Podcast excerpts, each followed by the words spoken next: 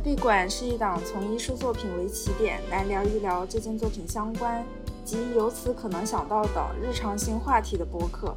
或许不够专业，也不是艺术评论家，但想从对艺术作品的思考中保持对日常生活的现象探究、想象力及热情。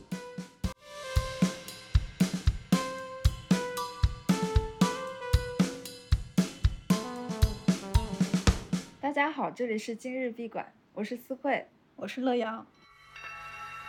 Blue watched as a word or phrase materialized in scintillating sparks. A poetry of fire which cast everything into darkness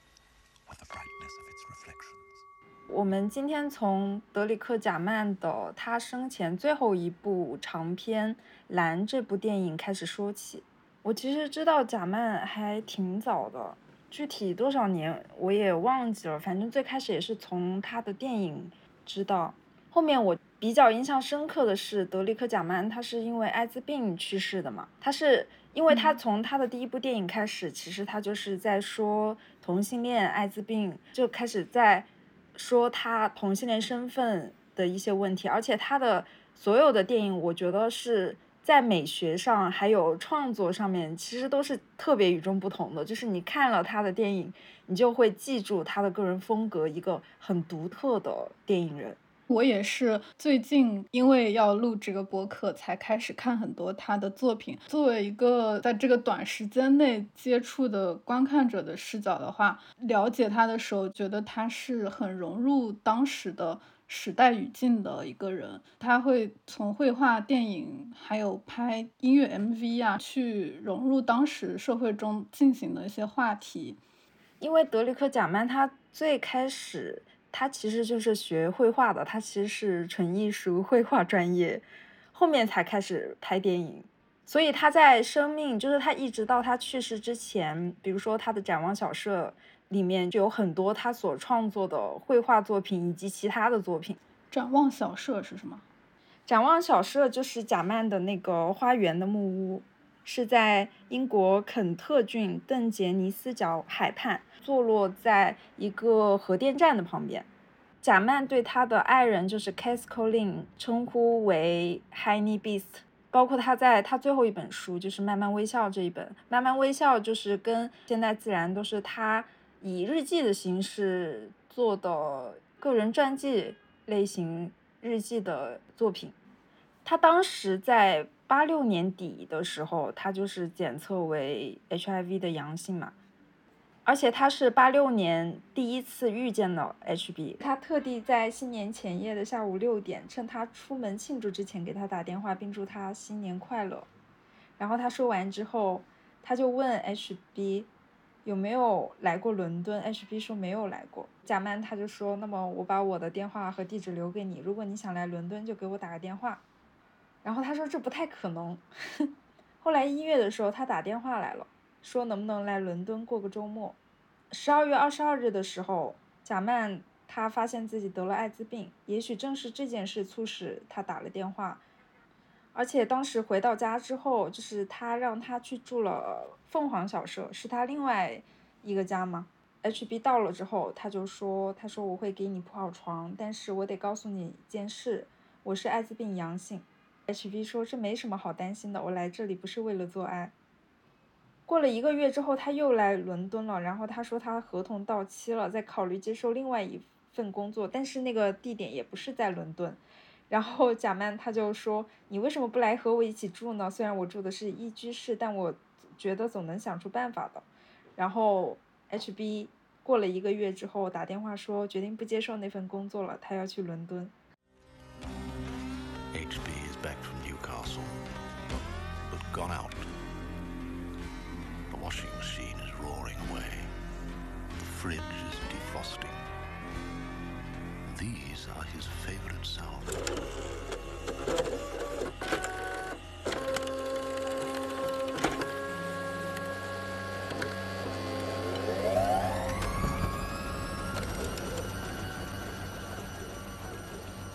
sounds.，HB 从纽卡斯尔回来了，但又出去了。洗衣机在咆哮，冰霜在化霜，这些是他最喜欢的声音，因为他们对外好像会宣称是朋友。纽卡斯尔好像就是 HB 男朋友在的地方。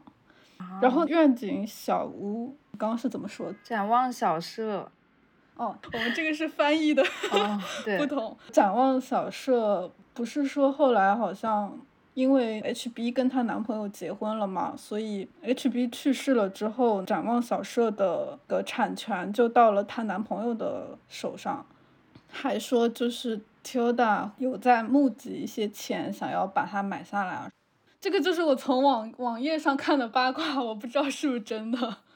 我知道 Tilda 在就是筹款为展望小时筹款，但是我真的不知道 HB 他另外有恋人，因为在最后贾曼去世的时候，他在呃日记里写，包括他的遗产遗嘱什么的，难道不都是说想要和 HB 合葬吗？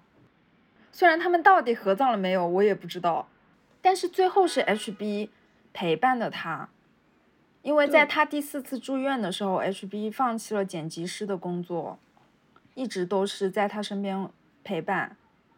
我就是心怀甜蜜的去叙述 HB 跟贾曼是怎么相遇的，结果你跟我说，哎，但我觉得这样的关系复杂也更难得啊。同时，她。有男朋友，但是她也没有去跟她男朋友分手，然后还是也陪伴在贾曼身边。我觉得这感情是很复杂而且美好的。你别光点头，我现在有一种很对不起你的感觉。没有没有，我我也我我觉得，等一下，这个不一定是真的。我希望他们合葬在一起了。Anyway，不管他有没有别的男朋友，我希望他们俩能够合葬在一起。你说的跟 HB 的相遇啊，让我想到卡拉瓦乔里面也有一个类似的相遇。因为我现在是就看了卡拉瓦乔、维特根斯坦，还有花园和英格兰末日，我看了一点点没看下去。然后卡拉瓦乔跟维特根斯坦就都属于传记片嘛，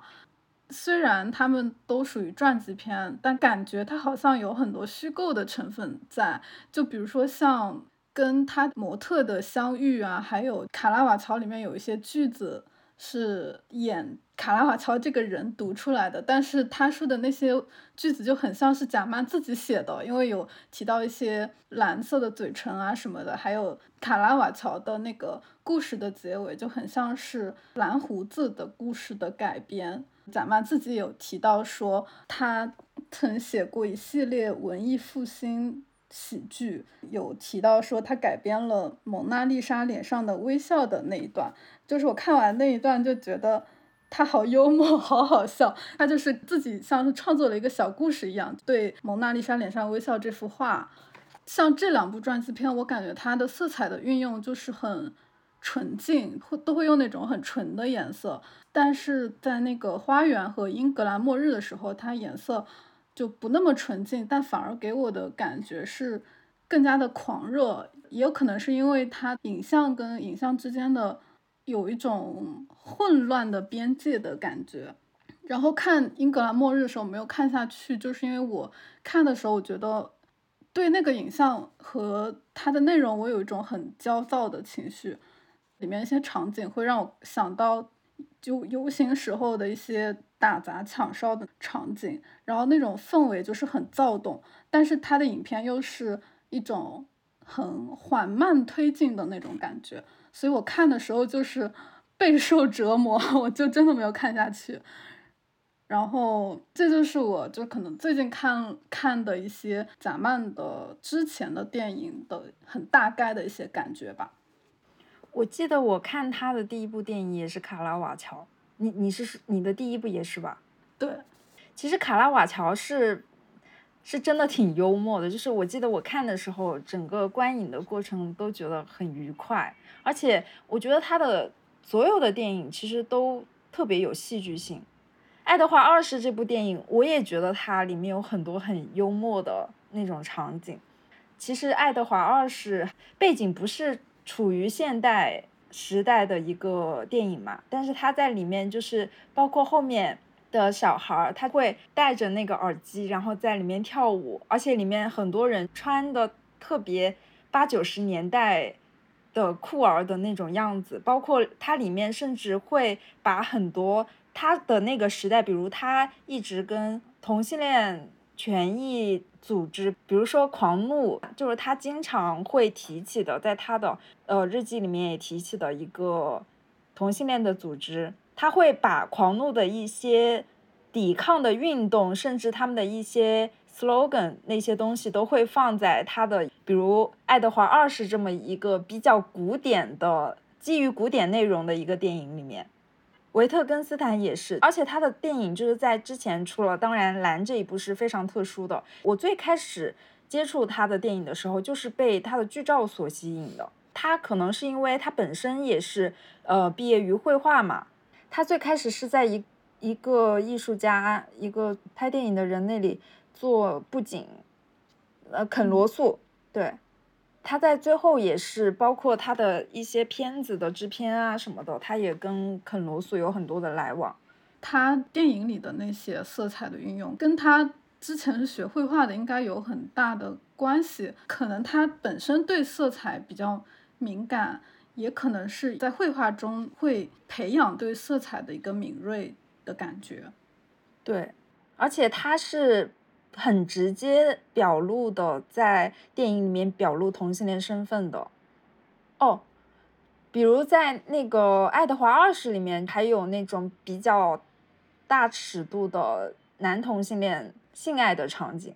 在《花园》里面，我觉得他的感情就是比较温情的，因为《花园》可能是在展望小社拍的吧，就是会带入到他自己的一个情感进去。我觉得《花园》好，我刚开始会以为他是一个。比较温情的电影，但是我看的时候就不太这么觉得，就是因为它里面会有一些可能像是讽刺广告啊，或者是嗯拍摄的一些东西嘛，嗯，就是镜头的一些呃镜头的一些冒犯啊这种的，就他会讽刺一些这种，所以我发现他就是没有我想象的那么温和，因为可能我一开始去看贾曼的时候，网上的很多。评论我觉得就是会把他说的是一个很忧郁，然后很痛苦，就有很多痛苦经历的那么一个人。但我看他作品的时候，我就会觉得他其实是一个非常有活力、有激情，然后是很幽默，而且很善于嘲讽的一个人。我觉得《花园》里面他给我的温情是里面两个男性他们在海岸边。的互动让我感觉特别的温情，但是它里面比如，呃，提尔达的那一段，包括有小孩啊，然后冒犯的镜头的那种感觉，我觉得它是一种混合性的。我觉得，我觉得《花园》这一部跟他自己的关系就是特别大的一部电影，就不像卡拉瓦乔啊、维特根斯坦或者是爱德华二世等等，是呃有一个最开始的一个剧本。作为一个支撑，但是在花园完全像是一个自自我叙述性的一个电影，而且里面比如说有一个男性，他穿着女性的衣服裙子被追赶的那个场景，我印象也特别深刻。我觉得确实，如果他不是一个特别具有活力的人的话，他也不会就是在他去世的前呃一年，蓝还在拍着并且上映这个事情。因为看他的日记的话，你能够发现他其实一直都是在去看病，或者他今天甚至他里面可以非常淡然的写下，比如说今天晕倒了，但是在同一天他可以去见制制片人，然后可以去录音，可以去宣传他的电影。我觉得真的是一个对艺术特别特别有热情的人，而且同时他还在展望小社不停的。捯饬他的植物、绘画，做别的艺术。我没有看很多他的日记嘛，想问一下思慧有没有他日记里你觉得很能体现出他的这种活力的一些文字，或者是一些你觉得很幽默的文字？其实有很多，你不觉得蓝里面他提到呃女同性恋者就是穿着皮衣的那个也很好笑吗？哦，慈善机构的那个，对，出柜铁梯。我觉得就是把他描写的非常的活泼，不是说他这个人就是很很好笑的那种，就这个好笑的意思是他很活泼，很让人感到开心的意思。因为他说一只小麻雀俏皮的歪戴贝雷帽，年复一年，老妹妹们来来去去，伴在她身边的都服她是大姐大。哦，你说他的心，你说别人是会觉得他是一个比较忧郁的人吗？在他的之前的电影？可能是因为我查的更多是关于《蓝》这部电影嘛，然后《蓝》这部电影因为是他生前的最后一部电影，所以很多描述就会令人觉得他是一个病人，然后是很痛苦挣扎的，像是一个有点苦大仇深的那种感觉。但是看了他整个的一些电影之后，会就才会理解到他电影里的气质是什么样子的。我觉得，如果就是你只从《蓝》这部电影去认识贾曼这个人的话，就会非常的偏颇，因为这个电影就包括从形式上来说，都是挺独特的一部电影，跟他之前电影都有很大的区别。在他的日记里有写到，别人会问他，哦，相比以往的作品，《蓝》并没有显得更愤怒。然后他就说：“我真的不愤怒，我只感到忧郁。所以蓝真实的反映了我内心的状态。”贾曼拍了蓝之后，有人问他，就是为什么去除一切动态图像？贾曼说：“HIV 或艾滋原本就是没有图像的，它不可见，只无声的在夜晚悄然进入。”而且在栏中，他问到我们艾滋病病人及病毒携带者是如何被感知的？如果我们终究能被感知到的话，因为在大多数情况下，我们都是不可见的。在没有听你说刚刚你说的关于他说 HIV 的患者在大众眼中变成了不可见的，变成了被大家忽视的这么一个角色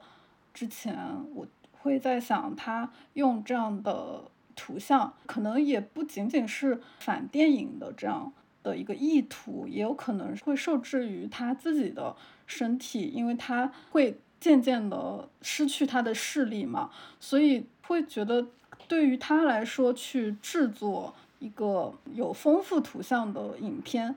也会是一件比较受限的事情。对，因为他。这部电影其实就是基于当时因为艾滋病的并发症，所以他视力丧失。嗯，我觉得如果说真的要去以他的形式去看，也许会感受不一样。因为对我来说没有办法那么完整的去完全听他的英文的意思，所以我看到的画面还会是有字幕的，它并不是一个单纯的蓝色的影像。也会有像素的那种不清晰的像素块，所以我觉得跟别人如果说是去一个大屏幕上看，可以听完全理解英文的去看那样一个蓝色的图像，我觉得应该会是一个不一样的体验，因为我看到的就像是蓝色的图像加上文本。我觉得图像可能对于这个电影就是没有那么重要，因为他在放，就是他当时在英国放这部电影的时候，其实有两个方法。他当时，嗯，会有一些没有电视的广播听众嘛，然后他们可以申请领取蓝色的明信片，听广播的时候，就是听蓝这个电影的声音的时候，可以看着这个明信片去听。它这个片子其实是用胶片拍的，而且它是单镜头组成的，这个是它里面制片人这样说。所以我觉得这部电影文本真的很重要。还有就是这个克莱因的蓝色，就是在七三年的时候，泰特美术馆展览了他的作品嘛，就是克莱因的作品。然后当时贾曼看到这个克莱因的蓝色之后，他就还在笔记本上写要为伊夫克莱因做一部蓝色的电影。我觉得贾曼本身他也是就是对蓝色非常有自己感受的一个人，嗯，包括他就是他在日记里面写到，就是这个文本也运用到了蓝这部电影里面，但是没有这么细节了。就是他在日记里面说。说药物试验的册子是蓝色的，其实他当时因为视力的原因，他其实可以隐隐约约看到蓝色的阴影。我觉得这个就跟他在《色彩之书》里面写到塞尚的蓝色的感觉很像，因为塞尚他的甚至我不知道为什么，就是还有人觉得塞尚画的苹果是蓝色的，其实他画的不是蓝色的，但是他画了很多蓝色的阴影，我觉得这一点可能跟贾曼对蓝的感受很像。蓝之大师，法国画家伊夫克莱因，再没有哪位画家如此听令于蓝。不过塞尚倒比大多数画家画过更多的蓝，而且他还引用了塞尚的一句：塞尚说，蓝赋予了其他色彩情感震颤。真蓝。蓝这部电影，它的文本的内容。就像是他的日记的延伸一样，有他读到的报纸上的内容，他会写进去；有餐厅的，就是他在，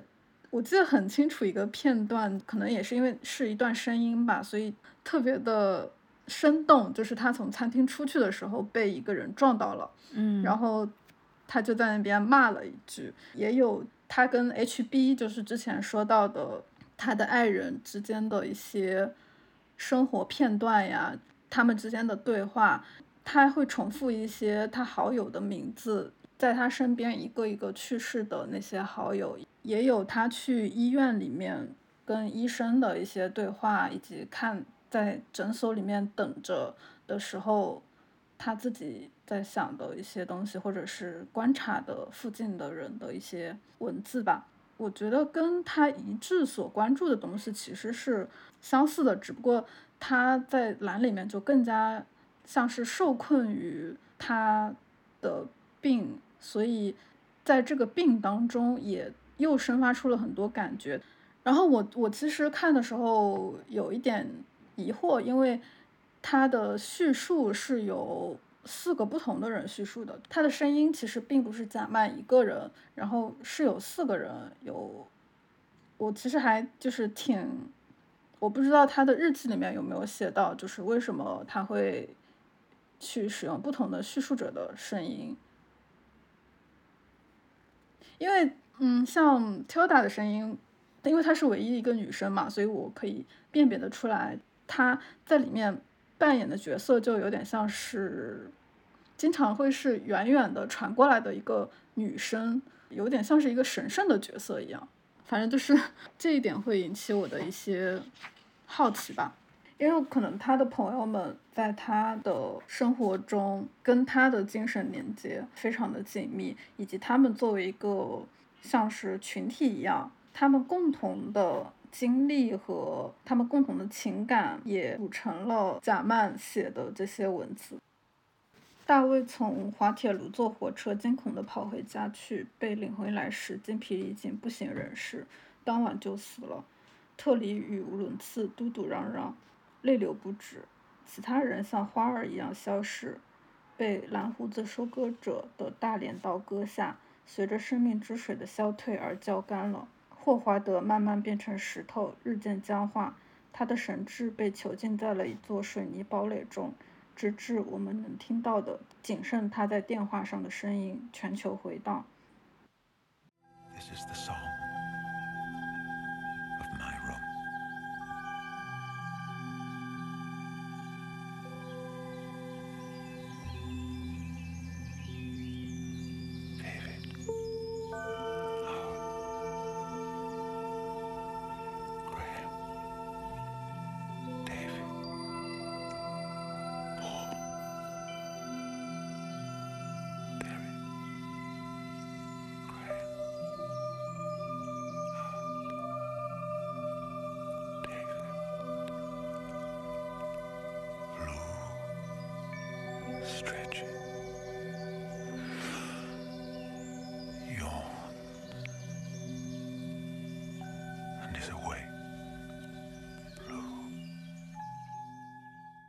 的声音是很复杂，比如说他有一段是说，大概就是他把这个屋当做我屋，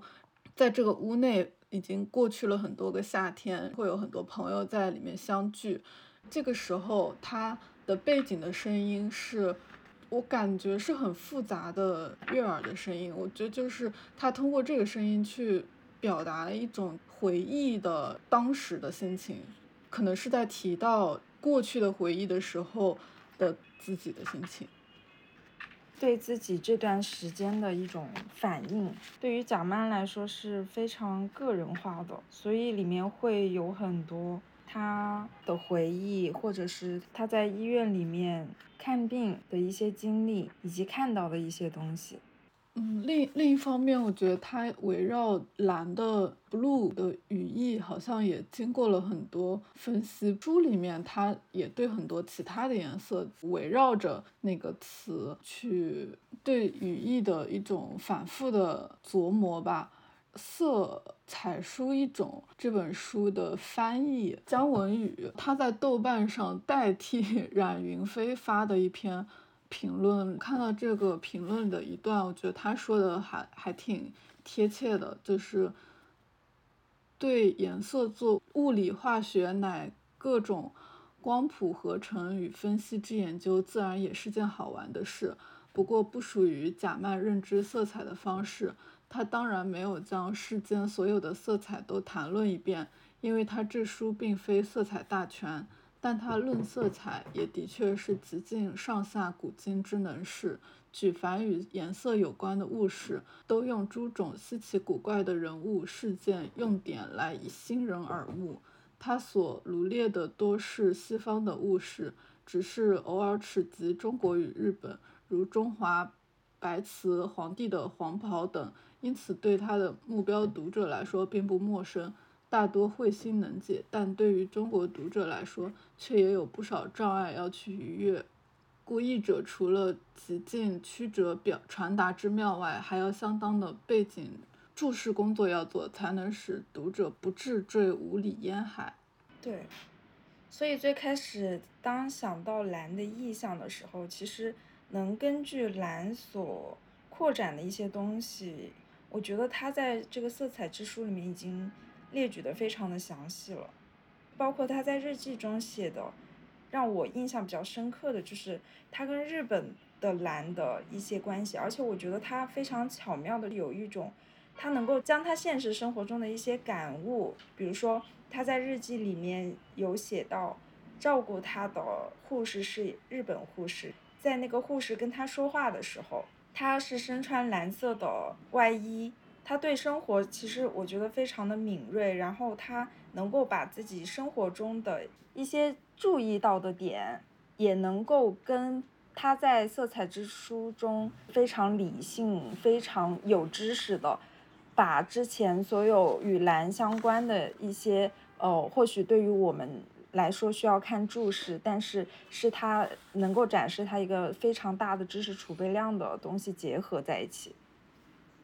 我觉得这也是《蓝》这个电影非常有魅力的一个地方，因为他在《蓝》这个电影中，我们能够很深的感受到，在他的这段时间，他去看病，他周围的人事事，他的呃回忆，甚至所有的这些，我们都能非常深的感触到这些东西。同时，我们也能够隐隐约约触及到蓝，它所给我们克莱因蓝的这个颜色所带给我们的意象。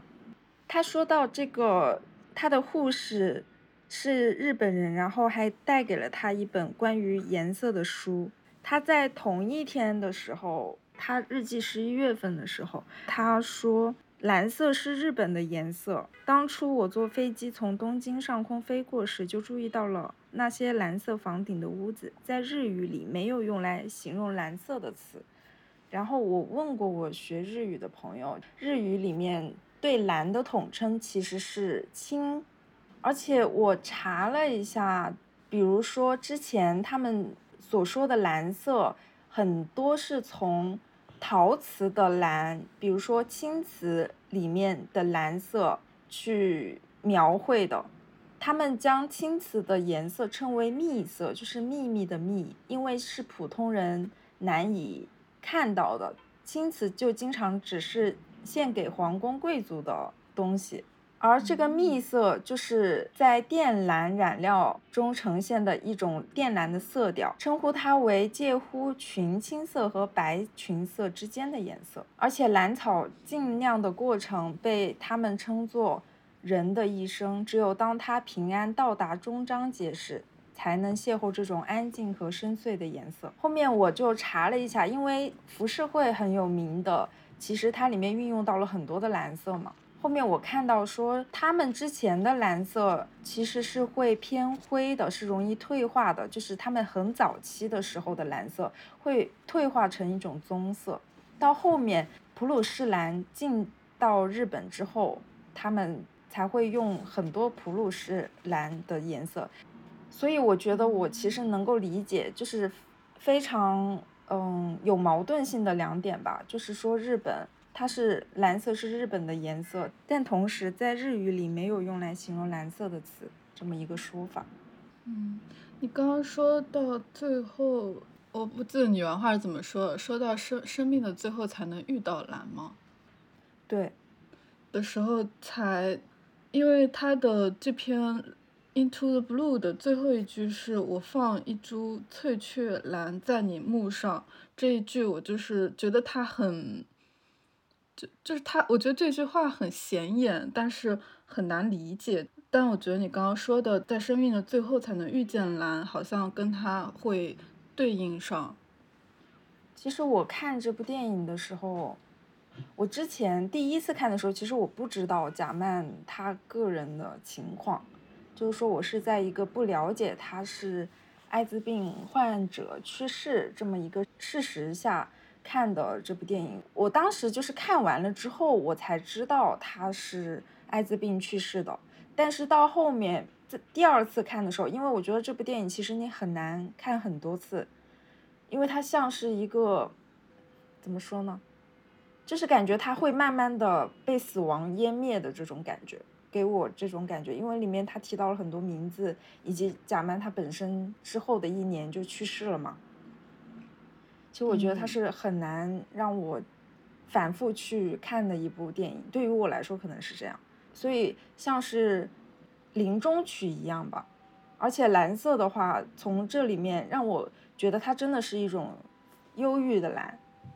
是一种忧郁的颜色。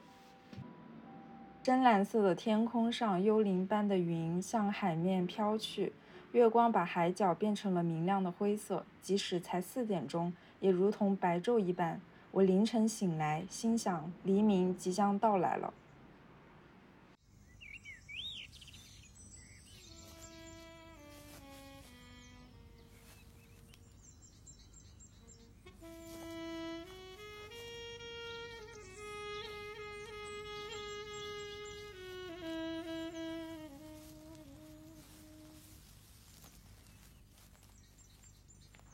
儿有鸟叫呀！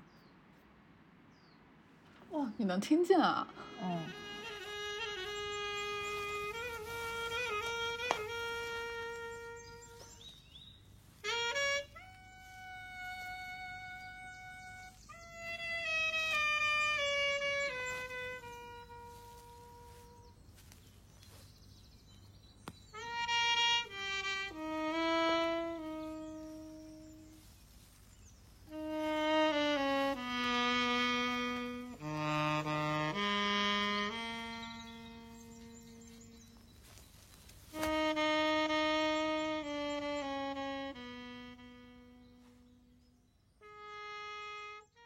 他在里面会重复他去世朋友的名字，就是在默默的诵读的语调。我觉得同时与这个对应的还有他在医院里的一个感受，就是他有一个录音，应该是护士以数字去叫他们。我觉得这里有一个机械的和充满感情的一个对照吧。哦。它里面就是会有很多描写疾病的这些形容词，甚至是一些名词，比如嗯腹泻啊，或者麻疹啊，很多这些比较冷漠的，但是其实它背后是代表疼痛的一个名词，会很大量的在电影里面描述出来，但是它随后会加入很多很诗意的话，嗯，对。我觉得医院就是给人感觉就是非常冷酷跟冰冷的，但是随后他又能看到，就是通过他的语言描述，我们又能看到他非常有能量的一面，以及非常感性的一面。所以我每次看完这部电影的时候会很伤感。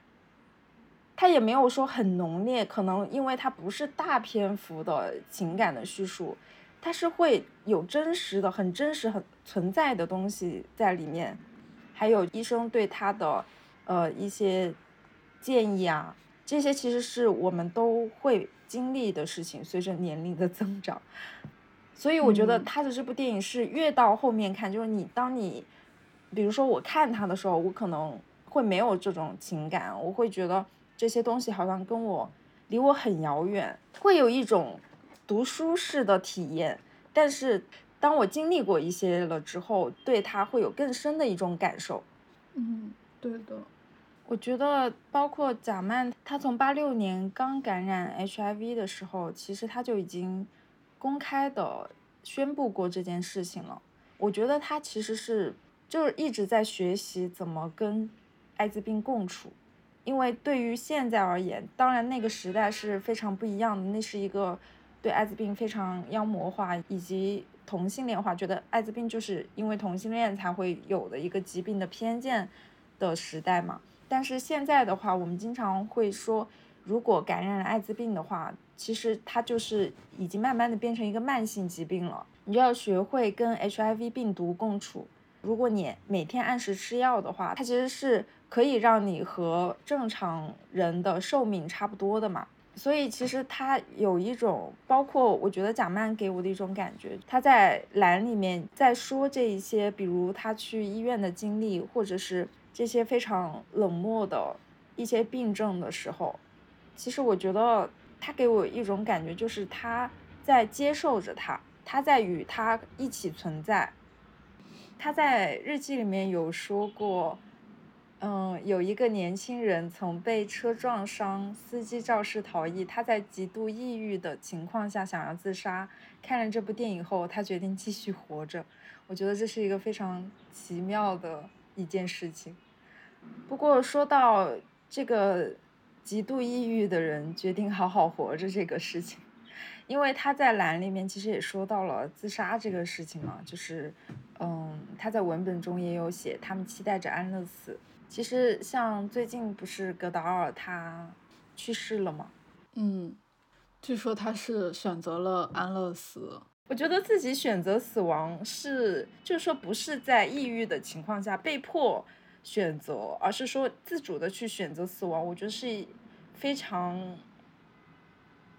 就对于我来说，它是拥有一个很大自由度的东西。这种自由度会让我觉得很满足。然后我其实就会想到，包括蓝的这个意象。我之前特别喜欢村上龙的小说，他的第一本小说就是《无限近似于透明的蓝》这一本。然后这一本书，其实它里面，嗯，有一段很，我觉得说的跟贾曼的这种想法很类似。这里面是以第一人称所说，他说：“我想起一位因肝病而死的朋友，他常说，我总是觉得很疼。”不疼的时候是由于我忘记了。我认为每个人都会肚子疼，并不是因为我长了肿瘤，所以脚痛的时候我反而安心了，好像找到自己了。我一生下来就一直这样疼的。他的这个无限近似于透明的蓝，他其实是他写的时候是一九七六年，那个时候正好就是日本飞速发展，然后虚无派那一代。我觉得村上龙的这个无限近似于透明的蓝，它其实是我觉得是一种虚无的表达。贾曼的电影里面也有一句是“蓝色是黑暗中诞生的光”，思慧也有一个作品叫《蓝色是可见的黑暗》，就我不知道如果要把它翻译的话，你会怎么翻译？还是蓝色是一种昏暗的黑？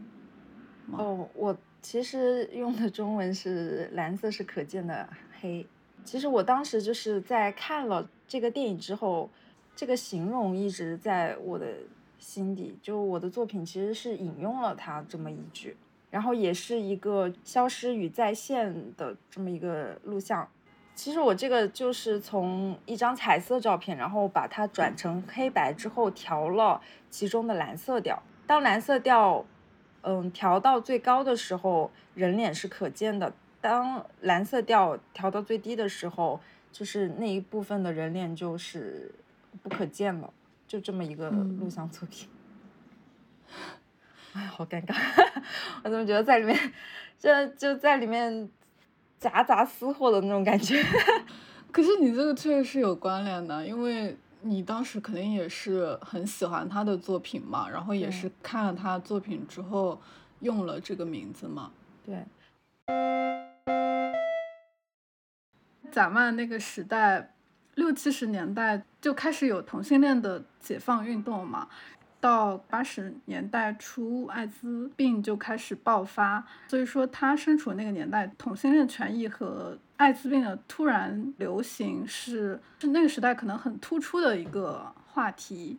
其实最开始发现艾滋病是一九八零年，最开始是美国发现意识到年轻男同性恋中有罕见疾病一个。卡氏肺孢子菌肺炎和卡波西肉瘤的发病率异常的高，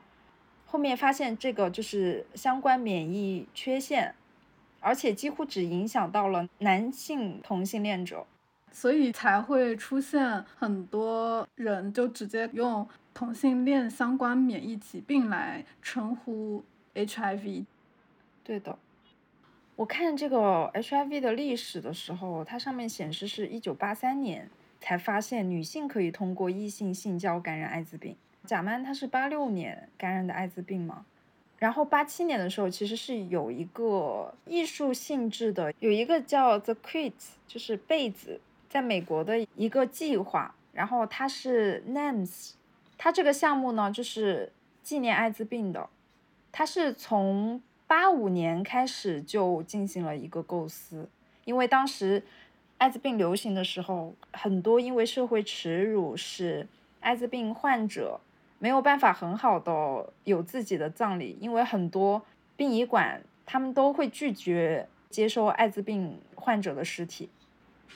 是因为觉得他们的尸体也会传染病毒吗？对，就是对艾滋病的一种恐惧，还有一种社会性的歧视。而且八八年的时候，在英国不是有一个很有名的与同性恋相关的一个法案吗？第二十八条，贾曼他的《卡拉瓦乔》还是哪部电影来着？哦，对，《卡拉瓦乔》就是在这个第二十八条颁布之前，获得了英国电视台四频道的支持，在赶在颁布之前上映的。因为在二十八条之前的前两年就有一个呃地方法案，好像。地方法案就是会禁止，比如说同性恋书籍啊，就同性恋的一个宣传。说其实，在当时对同性恋群体，还有就是艾滋病流行的影响下，其实也出现了很多就是为同性恋以及艾滋病证明的人，包括有很多同性恋身份的艺术家呀。我们俩之前其实都有想到菲利克斯。菲利克斯·冈萨雷斯·托雷斯，对我以前就很喜欢他的那个糖果的那个作品，嗯，因为他的爱人也是得了艾滋病，能感觉到他对他来说，他的爱人会慢慢的流逝，他的爱人会会消失，会死去，这个给他一个影响就是说，他的很多作品会有这种像纸和糖果都是。会一点一点的少去，减少之后，它又会给它再加上去。它的这种就是循环的减少增加，跟人的生命的循环有一些关系吧。嗯，其实我觉得像是身体的转换，就是。你拿了一颗糖果，感觉他把他自己的生命放在了他这个作品里面，然后你拿走一颗糖果，你能吃到甜味，但是同时，它的重量还有它的数量也会随着观众拿走它而变得越来越少。我知道他这个作品的时候，我其实会幻想自己拿了这颗糖，然后吃在嘴里的那种感觉，会给我一种甜甜的味觉。当我看他的作品的时候，其实是会有那种。也不能说忧郁吧，但是一种感伤的情绪，就是是很缓慢的，不是很激烈的，让我有激烈想法的作品。他经常给我的一种情嗯感是非常缓慢的情感，是慢慢的渗透进去的那种。我记得他有个作品，我印象很深，是他的在一个广告牌上面，然后放了一张他拍摄的照片，是一一张床，两个枕头，有躺下后凹陷的印子。我觉得他的作品中会给我很多情感上的传递。你说？嗯，他在这个对谈里有说到这个作品，奥布里斯特和特蕾斯的一个对谈，它不仅仅是关于两张空床，也涉及人们在街上阅读它的方式。它讲的是空洞虚无，是无家可归，是爱。你知道，男人和女人，男人和男人，女人和女人，什么都可以。对，我觉得他其实给我的感觉，他很重要的一点就是消失，就是他只是给你展现了一个痕迹，然后然后那个痕迹是在一个路上，好像是在一个类似于铁轨旁的一个广告牌上面的样子。会让我觉得这个地方是你要快速经过的一个地方，但是你在快速经过的地方的时候，你会看到一个非常具有情感的、象征性的留下来的一个图片。我觉得那会非常，就是很有力量，但是又比较缓慢的，能够在心里留很长时间的那种情感，会突然给我这样子的情感。所以我觉得他的作品会。一直跟消失有关系，嗯，我我个人这么感觉哦。在苏珊·桑塔格《疾病的隐喻》这本书里面，他的这本书的第二部分就是艾滋病及其隐喻。他在里面说最，最最早的时候，比如现在我们已经非常普遍能够了解的，并且一直在研究的癌症这个。东西最开始，他们对癌症就是有一种偏见，认为它冷酷无情、畸形、混乱增长，是能量失控的疾病，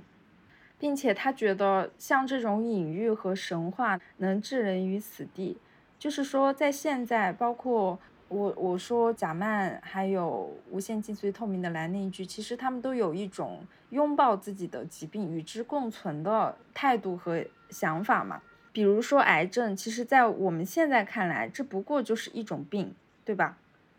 它不是，嗯、但是在之前会认为它是一种灾祸，是一种惩罚。但是其实它就是一种重病，它不是羞于启齿启齿的一种东西，它也没有意义。嗯，就像之前我们说的，艾滋病会被灌到同性恋身上，但其实这个也是社会的一种。大家一起形成的一个偏见，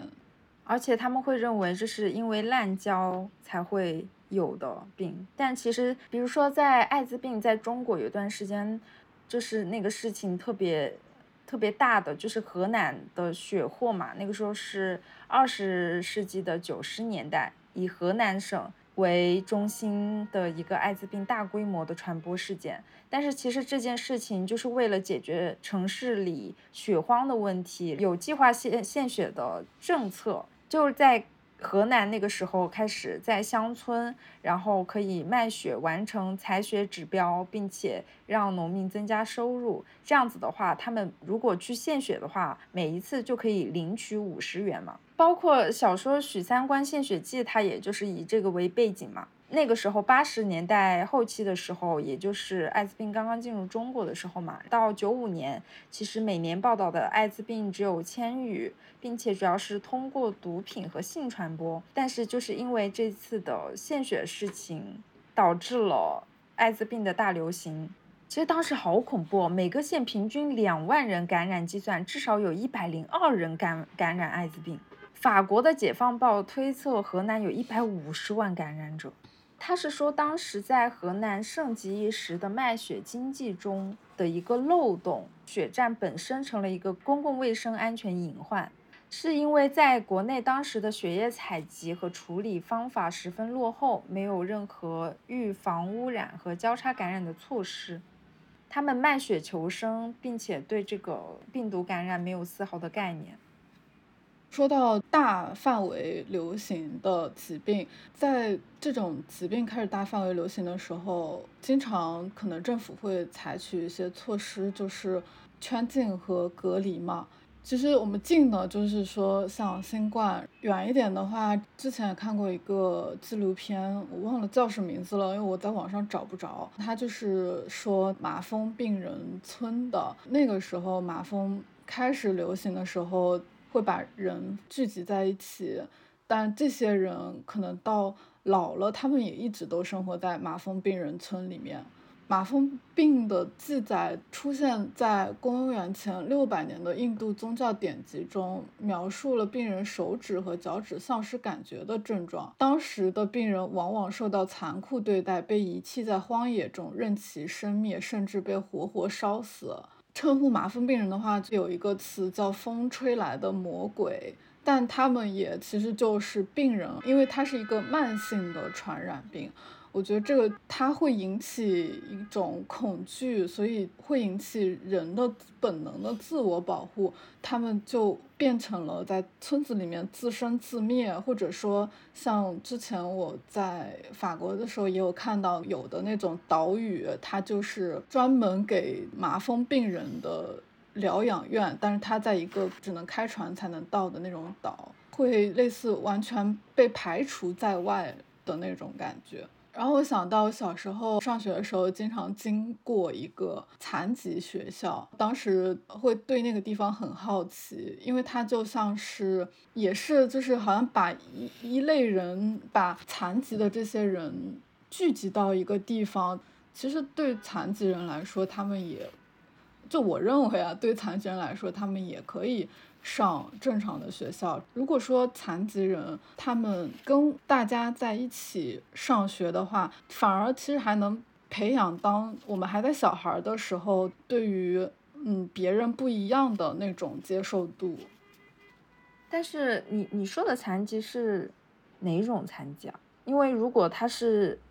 耳朵听不见的话，或者他是盲人的话，他会需要不一样的教育的方法呀。他要学习学习盲文，然后或者是学习口语之类的，在普通的学校他并不会教授这些呀。嗯，那为什么不让学校教授这些呢？因为对盲人来说，那难道盲人只能跟盲人沟通，他就不能跟我们沟通吗？如果我们都不会他的语言，那我们就无法跟他沟通。我觉得这是一个社会的性质，但并不需要强求他们去上普通的学校呀。因为如果在普通的学校，我觉得也会有很严重的歧视的行为发生吧，很容易歧视他们的，所以就很需要老师去教导啊，就是让小孩子学会去接受这些东西啊。我觉得是这个社会的原因，就是如果你周围有很多盲嗯盲人，就就算他们只是行走在路上的话，其实对他们也有一定的教导作用。但现在的问题是你在这种街上，你根本看不见盲人。你很少看见残疾的人，除非是你在国内的话，你那种就身体残疾的人，除非他们是乞丐，你可以在路上看到他们，他们因此而乞讨，不然的话你几乎看不见残疾人。我觉得这是一个社会的问题，而不是不仅仅只是一个教育的问题。我觉得，但是我不我不是很赞成把他们跟普通的小孩完全的混在一起，就是让他们上普通的学校。我觉得应该是是对他们来说，应该也需要具有针对性的教育。嗯，那比如说就是有一个班这样子呢，但他也在大家的学校里面，因为残疾学校就像是哦，我们都是残疾人，所以我们都在这个学校里面，但是他就不会跟我们呃身体上健康的小孩儿放在一起，他没有那么多接触的机会，那他会不会长大以后自然而然他就无法跟别人？产生那种沟通，所以他才会那么容易把自己关在家里呢。我觉得把他把自己关在家里，除了就是这种原因的话，其实很大是因为这个社会对于一些措施、残疾人措施的建设非常的落后导致的吧。这个社会他就没有考虑过残疾人的生活状态。你看盲道都是些什么样子的盲道呀？苏珊·桑塔格在《疾病的隐喻》里面有说，托马斯·曼的小说可以说是二十世纪早期的各种疾病神话的仓库。比如说在《魔山》里面，它其实是在说一个关于肺结核的部分，就是他会有说，嗯，汉斯卡斯托他去疗养院看望结核病的表哥，因为其实，在托马斯曼自己的生活中的时候，他的老婆。有被医生怀疑过患了肺结核，然后必须在瑞士的肺结核疗养院长期的疗养。他在创作《魔山》这部小说的时候，也有受到疗养院的气氛，还有卡提亚他的老婆对医院病人描述和他在医院的印象，给了他很多的灵感。而且在后期，就是他的嗯中短篇里面有很多就是说癌症的部分。我觉得比较有意思的是，包括苏珊·桑塔格在《疾病的隐喻》里面有说到梅毒部分的这个嗯事情，因为最开始梅毒它也是通过嗯性关系传播嘛，主要的传播途径就是通过性传播，然后当时梅毒就会被人觉得它是一种羞耻、粗俗、毒神，呃是不正当性关系导致的群体泛滥的疾病。但是我们都知道，其实有很多作家。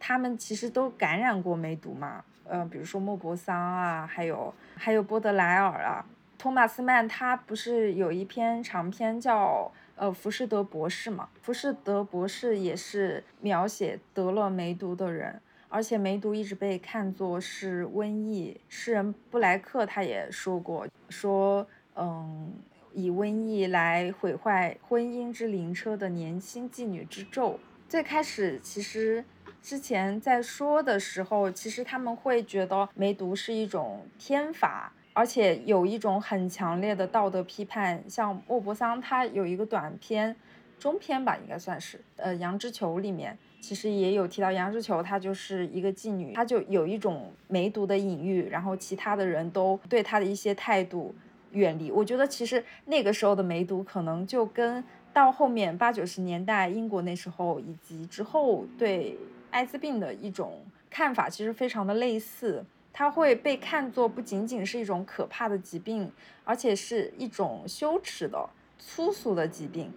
但是呢，在嗯疾病的隐喻里面也有说过，梅毒会被认为是与精神活动的提升之间有关系。或许是因为得了梅毒的艺术家比较比较多吧，就会有一种说法是，嗯，梅毒。在试图获得某种模糊的正面联想，像那些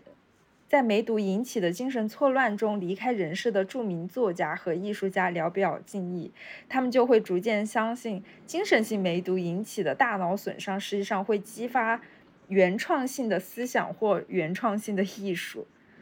瓦尔特·本雅明的《发达资本主义时代的抒情诗人》里面就提到，波德莱尔有写。嗯，我们每个人的血液里都有共和精神，就像我们所有人骨头里都有梅毒一样。我们都已经被染上了民主思想，就像我们染上了梅毒病体一样。我觉得其实这个也能够体现一种疾病与共和政治、疾病与政治联系起来的一种态度。他甚至可以说是在这一句话里面暗示了疾病是一种反叛的政治激情，而且。就此获得了一种反向的道德性，我觉得这是使梅毒患者就是能让他们变得比较心安理得的一种说法吧。觉得像现在这个时候，其实我们对艾滋病仍然也很有偏见啊。你别说艾滋病了，你就算你只是 HPV，人家也会觉得很有偏见。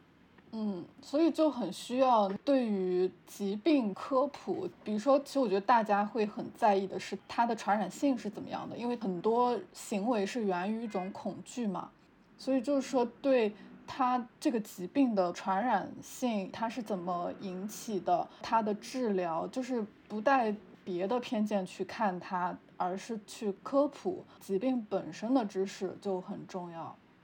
对。我之前就是有一次凑巧，当时和一个朋友见面的时候，然后他正好在电话上约了和一个嗯艾滋病患者的采访，然后那个艾滋病患者他其实是嗯，有在服用，比如说鸡尾酒疗法之类的，就是每天吃药的那种。甚至他说，他觉得让他很开心的事情，就是他之前一天要吃四片药，后面吃两片，然后现在他一天只需要吃一片药，就是这种慢慢的一个减药的一个过程。他们有一个就是衡量你自身免疫力的一个数值，好像叫 CCD，类似于这样的一个数值，然后它的数值已经。慢慢稳定了，就是稳定在一个正常人的水平，而且在他的身体里面，呃，HIV 的病毒几乎就是已经检测不到的这种现象。他当时就是跟我那个朋友有说过，他觉得对于他而言的话，嗯，跟一个在定期服药的艾滋病患者性交，或者是跟一个没有检测过自己有没有艾滋病的，就是一个未知的人性交而言的话，他会觉得跟。定时服药的艾滋病人性交是更安全的，因为当你的数值达到一定程度，然后你的体内几乎检测不到艾滋病毒的情况下，然后你再做好安全措施的话，在一个安全性行为情况下，其实你被感染的几率是几乎为零的。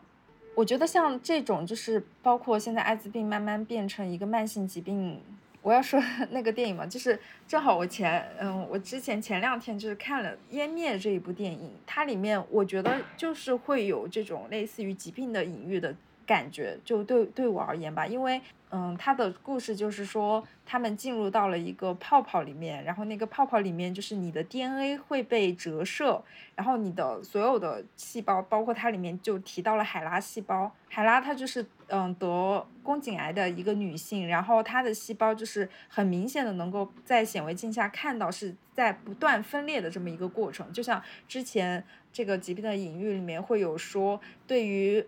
癌症的一个看法就是，它是一种能量失控的疾病，所以也也是意味着它因为细胞在不断分裂，然后他会觉得可能跟精神啊或者什么产生了，或者是跟一种神秘现象之类的一种感觉吧。然后在这个电影里面，就是他们进入到那个泡泡里面之后，它里面的树都长满了像霉菌一样的彩色的那些东西。而最后，甚至那个男主角跟女主角，他们俩就是分裂成了两个不同的自己。当你看这部电影的时候，你会觉得里面那个世界是非常未知的，甚至有恐惧的变异的生物和植物。但是最开始你会觉得里面特别特别漂亮，就是那些树长的东西，甚至有一个人他变成了一个墙上的壁画。里面有一幕让我比较深刻的。嗯，一个人他已经慢慢的接受了他自己就是 DNA 反射这个现象，他觉得人或许不一定要为人，所以他选择慢慢的它的身体里面长出了很多树叶，然后它变成了一个跟其他植物几乎没有什么不一样的，在那个泡泡里面的人形的植物形象，不是人形的植物本体，就它变成了植物。嗯，我觉得其实这个也也让我有一点感觉，就是。你需要去拥抱这些不确定，它不会给你带来灵感，但是它也不应该受到别人的歧视。嗯，所以在当下这个时候，像现在我们就经常会说自己就社会上的压力、生存压力很大，所以现在的癌症或者是慢性疾病等等就越来越趋于年轻化了嘛。包括我们像疫情，这是快第四年了吧。所以在当下，其实也是一个迫不得已必须与疾病共存的时代。无论是嗯细菌啊、病毒啊、癌细胞啊等等，就各种各样的一个对我们身体可能造成变化的东西，我们都要学会如何在这种情况下，就像贾曼一样，就始终保持对生活的一个热情，以及我们需要有计划性的。考虑我们能够做什么，以及我们还想做什么。嗯，除非你感到疲惫的时候，你再去考虑安乐死的事情。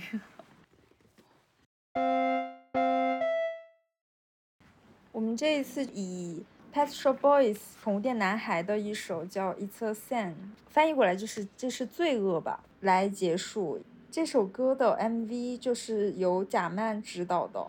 而且歌词写的就是他们的乐队成员 Neil Tennant 从小接受的天主教教育，但是 Neil Tennant 嗯也是一个同性恋嘛，在这个 MV 里面，贾曼他就是将七宗罪的形象拟人化了，就整个的这个 MV 的氛围其实都非常有贾曼自己的电影的美学的风格。在《It's a Sin》的歌词里面，其实会有提到很多 Tennant 他对于自己的一个自传形式的一个描述，而且他有说过，就是他在写歌词的时候是在沮丧和愤怒的时刻净化自己的情绪。他说这首歌大约是在十五分钟内写成的，是一个营地笑话，有意识的没有认真对待这首歌，但是。有个当地的教区牧师就此发表了一篇布道，并反思了教会如何从可怕的地狱的承诺转变为爱的信息。而且在结尾的部分，他也朗诵了一段话，这段话也是编成了他的歌词。这首歌其实是一首特别有名的歌，是一个非常火的单曲。我觉得在这首歌里面，就是 Neil Tennant 一直在。描述他为自己罪恶的性冲动感到内疚，但是呢，他又不明白为什么这是错的，以及他的老师试图打破他，教他嗯如何让思想和言行都很好，试图做一个所谓好的人。而且就是很神奇的是，现在这首歌已经在一些比如 LGBT 的行动上面被作为一首宣传的歌曲。